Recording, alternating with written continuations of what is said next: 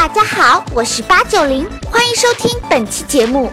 如果你喜欢我们的音频，也可以上爱奇艺搜索吴晓波频道，可以观看带有授课 PPT 和我八九零随时弹幕吐槽的完整节目哦。如果视频和音频都让你意犹未尽，快来微信公众号。同样搜索吴晓波频道，每天都可以收到有关于财经信息的推送呢。我们的口号是让商业更好看，等你来哦。本节目由长安福特金牛座独家冠名播出，华夏基金特约赞助。福特金牛座无止境的人生格局。世界如此喧嚣，真相何其稀少。大家好，我是吴晓波，欢迎来到吴晓波频道。今天呢，我们要讲一个流行文化的现象。其实，在过去的几十年里啊，我们中国人每一代人在他年轻的时候呢，都会喜欢一个国家的流行文化。比如说，像一九四零年代的人，像我父亲这一波人啊，他们呢是哈苏啊，喜欢苏联文化，卡秋莎、莫斯科郊外的晚上、钢铁怎样炼成的，影响了他们青春时代的所有的岁月。然后呢，到了五零年代、六零年代这一波人呢，哈美和哈港啊，李小龙四大天王啊，美剧、美国音乐啊，乡村音乐等等。那么到了一九七零年代出生的这波人呢，哈日啊，蜡笔小新啊，安奈美智惠啊，等等等等。到了八零九零零零这波孩子们喜欢什么东西呢？用八九零，你哈什么？你哈钱。啊，每次吴老师讲课都他哈钱，他们这一波人哈什么呢？哎，很奇怪，哈韩啊。韩国为什么的文化会过去的这些年里来受到中国像八九零这些孩子们那么的喜欢呢？啊，我有一些五零后、六零后的朋友们，每次喝酒喝到一半就很不解这件事情啊，说这个国家那么小，人口只有五千万人，也就像浙江省这样的一个人口，夹在两个强国之间。南面嘛是中国那么大的国家，北面呢是那么强悍的一个日本，一千多年战战兢兢。哎，现在韩国文化居然席卷整个亚洲地区，中国的孩子们都非常喜欢韩国。为什么韩国文化会成为现在中国年轻人最喜欢的一种流行文化的一个趋势？今天我们来聊一聊这件事情。韩国其实很长时间里面是一个被挤压和压迫的一个。民族国家到今天，你看到现在还没有统一啊。然后到了韩战结束以后，韩国其实是一个特别贫穷的农业国。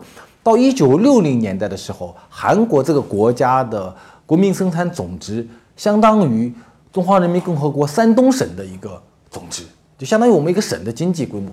然后到一九六零年代以后呢，韩国人就提出了一个叫工业立国，当年搞了一个叫举国体制。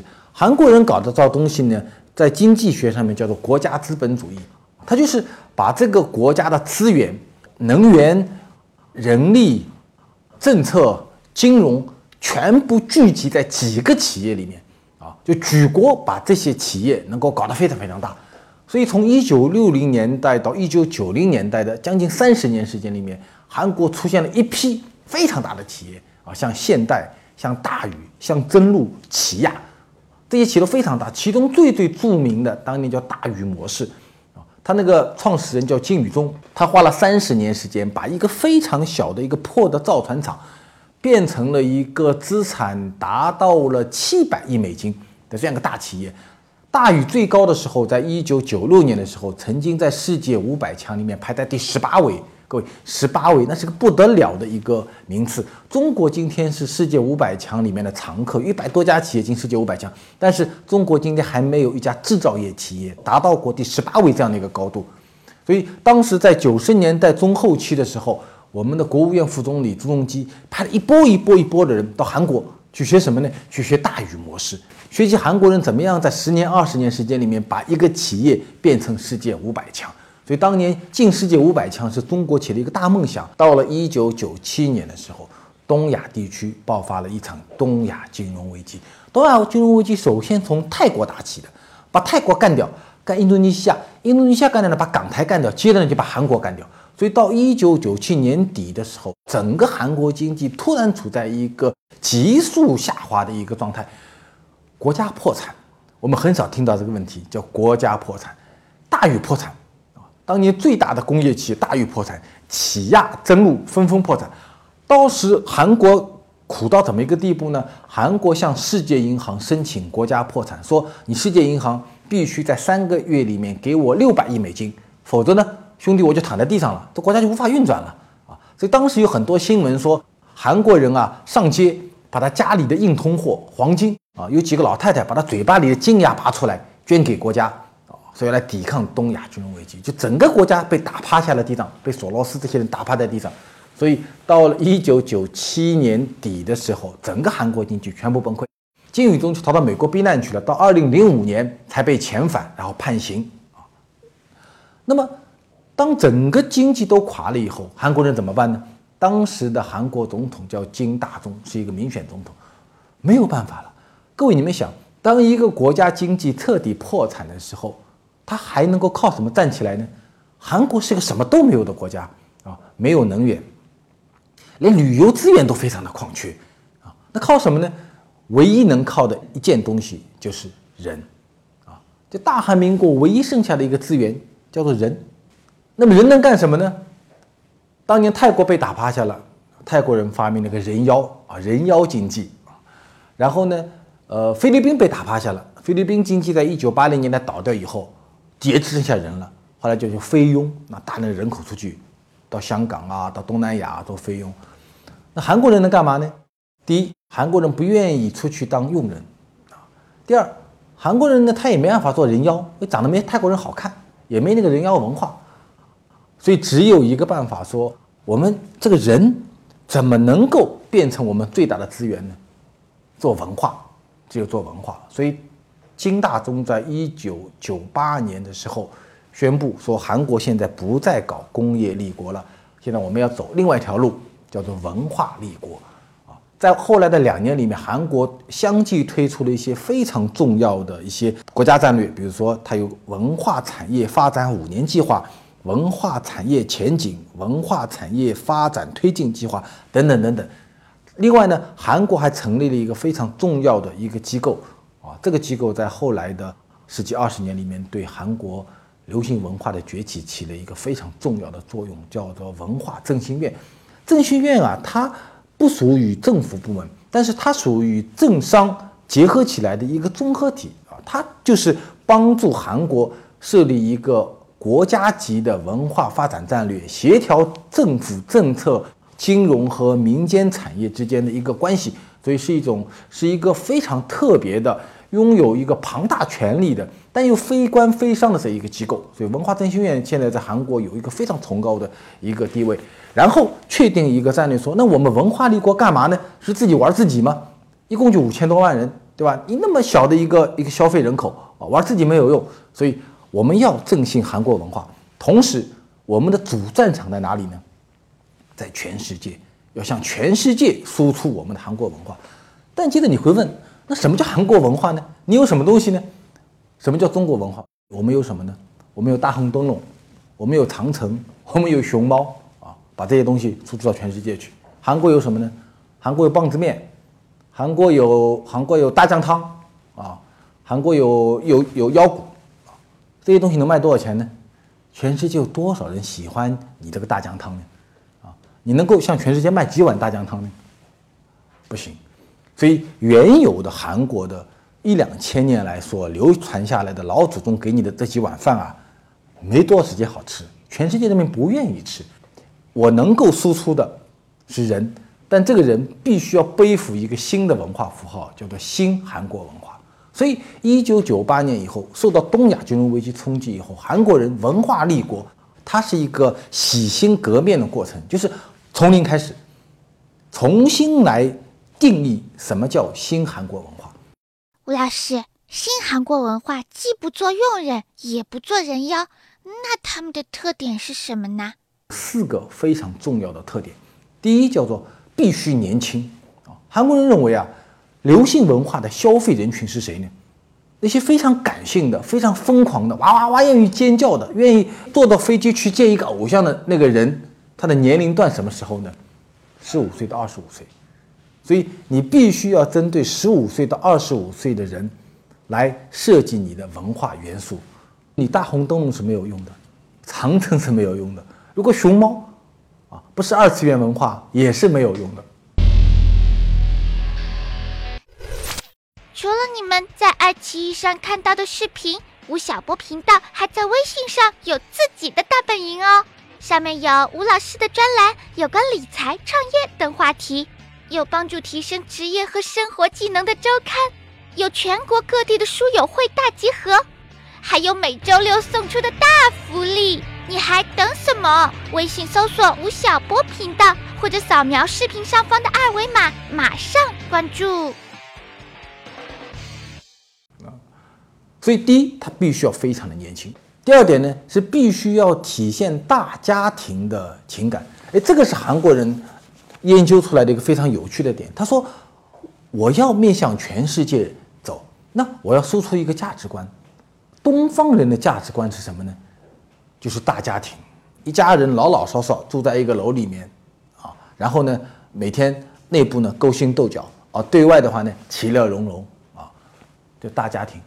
所以韩剧、韩国电影很长时间里面演家庭剧啊，比如这个澡堂老板家的儿女们，啊，可以演一两百集。一个四合院，一个院子里面啊，四五户人家，东家长西家短啊。呃，老大老二吵架了，老三老四又干嘛了？这个出走了，那个怀孕了啊！整个一个家庭剧，成本很低，对不对？就在一个一个布景棚里面就能解决问题。但是呢，它体现的是人类在家庭问题上的共同情感。所以各位，如果你们看过韩国电影、看过韩剧，你会发觉一个特点：它这个韩剧啊，从来不纠结的。他很少讲一些个性问题，他讲的呢都是人类情感的一些共共同的一些喜怒哀乐啊，比如说呃呃同辈人之间的呃情感纠结，情侣之间的情感纠结，年轻人和老人之间的情感纠结，一个家庭和一个变动社会之间的一个情感纠结，他讲的都是一些非常普世的，无论你是中国人，你是日本人、韩国人、美国人、欧洲人都能够理解的一种家庭的一种。情感冲突。第三点是必须快速迭代。各位，你们想，他面对的是十五岁到二十五岁的年轻人啊，所以你的文化的元素、你的偶像啊、你的歌曲、你的电影都非常非常快速的迭代。所以韩国文化所谓的韩流，基本上都是一个快消品啊，就跟肯德基、麦当劳的快餐一样的啊，过去就过去了，就再也不回头了。然后呢，新的就来了。所以你不用留恋，无所谓经典。啊，就你只要能够不断的变化，不断的提供供应，那就是 OK 的。第四点是必须要形成产业链的优势啊，就是你不能靠一部电影啊、某一个组合啊、某一个电视剧啊、某一个真人秀啊就能够通吃很多年，没有用的。他学好莱坞啊，就必须要产业化。所以在韩国，无论是任何一个文化的形态。它都被切得非常非常的细，都有专业的人，从敲鼓开始，到布灯啊，到写编剧，到演员，到推广等等，它都被切割掉，形成一个非常完整的一个产业链。我记得有一次我去韩国做调研，韩国人跟我讲说，我们是怎么做文化的呢？我们把文化当成一杯水，那它就是一瓶饮料。它就应该跟可口可乐一样来比较，来跟肯德基来比较，来跟苹果手机来比较。它就是一个商品，我投入多少，它产出多少。然后呢，每年它怎么样的迭代，它和消费者形成怎么样的关系，每年能够为我们产生多少的利润。所以在他看来，文化就是一个非常非常产业的一个概念。突破口在哪里呢？两个地方：第一，影视；第二，演艺。所以一定是跟年轻人有关的产业。韩国人非常的坚决。当他把文化立国这件事情决定以后，接下来就是个举国体制。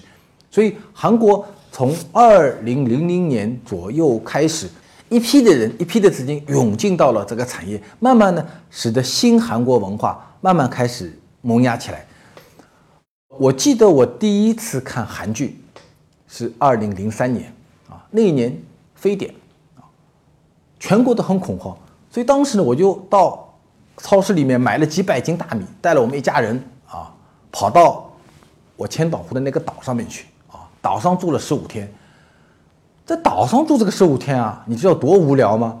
啊，啥人也没有，就自己家里几口人啊。早上起来啊，日出了，看一只松鼠在跑来跑去跑，到了下午那个松鼠还在那儿跑，啊，什么事也没干，怎么办呢？啊，看韩剧，刚刚带了几个韩剧的碟片。过去。当时还没有互联网的那种呃网站，就只能带了光盘啊看碟片。我记得我看的第一部韩剧叫做《天堂的阶梯》。我今天为了录这个节目啊，专门去查了一下《天堂的阶梯》的男主角叫做全相佑，女主角叫做崔智友。看韩剧是一个一开始是个多么煎熬的一件事情啊！看两集都不知道他在讲什么东西啊，实在是太冗长了啊！然后呢，看着看着三十集、四十集看下去以后，你慢慢慢慢的就进入了这个角色啊。到最后，敖巴敖巴敖巴在海边叫的时候呢，你看，哎，这个剧还挺好看的啊。所以，非典完了以后，回到杭州以后，我就开始看韩剧啊。所以我在很长时间里面，一直到现在，如果有好的韩剧来跟我讲，我愿意看韩剧。各位，你知道看韩剧最大的体会是什么呢？就是你不纠结，它没有那些很多反人类的东西，也没有很多很黑暗的东西，它就非常的轻快。啊，然后呢，你看的时候呢，你的大脑基本上处在一个休眠状态，所以我自从看了韩剧以后呢，我的晚上的失眠这个病症几乎就没有了，就看着看着看着人就睡着了。啊，然后第二天呢再继续往下看，然后韩剧它因为非常的长，它一般都有几十集上百集，我记得我有一次看韩剧，在家里看，我看到一个男生到珠宝店里面去买一个戒指，要向一个女生求婚。啊然后呢，我看到这儿之后我就出差了，我出了一个礼拜差，一个礼拜回来以后，那个男生刚刚从珠宝店里把那个戒指买来送给那个女生，啊，已经八集过去了，中间啥都没耽误。然后呢，当你这部韩剧看完以后，你心里会有蛮多的失落，因为你跟他伴随了有两个月的时间啊，他就变成你生活中的一部分了。但是当你看完以后，看下一部韩剧的时候，你会发觉说。上一部一点情节都记不起来了，然后当你看第二部韩剧的时候，你会觉得，哎，这个女主角好像好脸熟啊，怎么长得像八九零一样的？你永远想不起她叫什么名字。其实上个礼拜你刚刚看完她上一部的韩剧，它正是一个非常快餐、非常休闲的一个文化产品。那么，我想韩剧的流行，它应该有它的一个理由了，年轻人喜欢。啊它最最关键的是什么呢？我认为韩国人他形成了一个工业化的生产线，就跟我前面讲的那个韩国的文化商人跟我讲说，我们的韩剧、我们的音乐、我们的组合跟一瓶可乐、跟一只苹果手机没有任何的区别，它就是商品。OK，那你既然是商品的话，你这个商品就需要在一个标准化的工业生产线上进行生产。所以韩国在过去的十几年里面形成了一个非常完备的艺人工业生产线，他就把人啊当成一个商品来进行生产，它其中形成了几个非常重要的制度安排，啊，很原谅我还是用那个非常财经化的口气来讲一个非常娱乐和综艺的一个话题啊，流程化的一个工业生产线，第一个是什么呢？是它的练习生制度啊，因为。你要非常的年轻，你要快速的迭代，所以你需要有源源不断的鲜血，源源不断的年轻人供应到你这个产业里面来。这在哪儿呢？在马路上。所以韩国有一个星探文化，在马路上，你走着走着走着，有一个人会递张名片给你，哎，说小朋友，你长得挺好看的，你看你嘴巴那么大，眼睛那么大，长得很像八九零，今天晚上有没有时间到我们这来试个镜啊？就马路上经常有些男男女女的。被抓去当练习生，比如说，呃，有一个中国大陆的北京的小男生叫做鹿晗，我曾经问过鹿晗啊，鹿晗 X 乐队的前前主唱，他回国有一次，我问他，我说，哎，我说你是怎么被发现的？他说，我就去到韩国去留学，走在马路上，突然有人递了张名片给他，说，哎，说小伙子长得挺帅的，你愿不愿意去试一下，试试镜啊？他在明洞走路的时候就被发掘出来，然后进行训练，然后当你进入到他的。这些经纪公司之后，你是不要花钱的，他就每一分钱都是都是经纪公司来帮你培训，所以在练习生制度你是不要花钱的，但是你会跟他签一个非常苛刻的约，基本上你未来出道以后，你的收入的百分之七十到八十五是给经纪公司的，然后呢，在很长时间里面你只能够分到百分之十几，然后这十几如果是一个乐队一支组合。十几个人、七个人、八个人来分的话，就会分得很少很少。所以在很长时间里面，你一旦出道以后，最大的获益还是经纪公司。但经纪公司早年会给你投入非常非常大的一个培训你，把你有一个路边的少年，慢慢变成一个非常职业的一个艺人。然后这个训练据说是非常的严格，比如说你进去以后，你就不能用手机了。然后绝对不能谈恋爱，一谈恋爱一定会被清退。我还拿到了一个中国呃成员，中国的一个练习生到韩国去练习，他给我看了一个他们的每天的时间安排，我给大家念一下。他一天是怎么过的呢？早上八点到九点起床洗刷吃饭，九点到十一点进行形体的训练，就是不间断的高强度的健身。然后十一点到十二点学韩语，十二点到一点吃午饭，两点到四点半。有演艺课程，有来给你上课演绎，然后五点到六点晚餐，六点以后七点到二十二点就是晚上十点进行舞蹈训练。你基本上是在一天里面，就是从早上开始六点开始到晚上十点，你是在一个除了吃饭以外，基本上是一个在一个高强度的一个密集的一个时间。这个应该是他们日常的训练表。那突出某一个专项或者弥补短板的时候是怎么训练的嘞？我们从一些从韩国回来的中国练习生他们的很多访谈节目中的内容看到了，他们说他们进去跳舞，每天需要跳八个小时的舞，然后呢练习一个抖动的动作，有的时候需要练习四个月才能把一个抖动的动作练习完。然后呢，他的教练有的时候非常的变态，就是你早上进去的时候，教练会给你一只塑料桶，然后跟你说什么呢？说你进去跳舞，然后你出来的时候，你这个塑料桶里面的水必须要装满。那个水是什么呢？是你流下来的汗。所以你一支舞跳完以后，你要迅速去把拧汗，汗拧出来，然后继续穿上这衣服继续跳，跳跳跳再去拧汗。你那有有记者问他们说，那你真的没有那么多汗怎么办呢？他们就往里面吐口水，啊，然后呢往里面偷偷的倒矿泉水。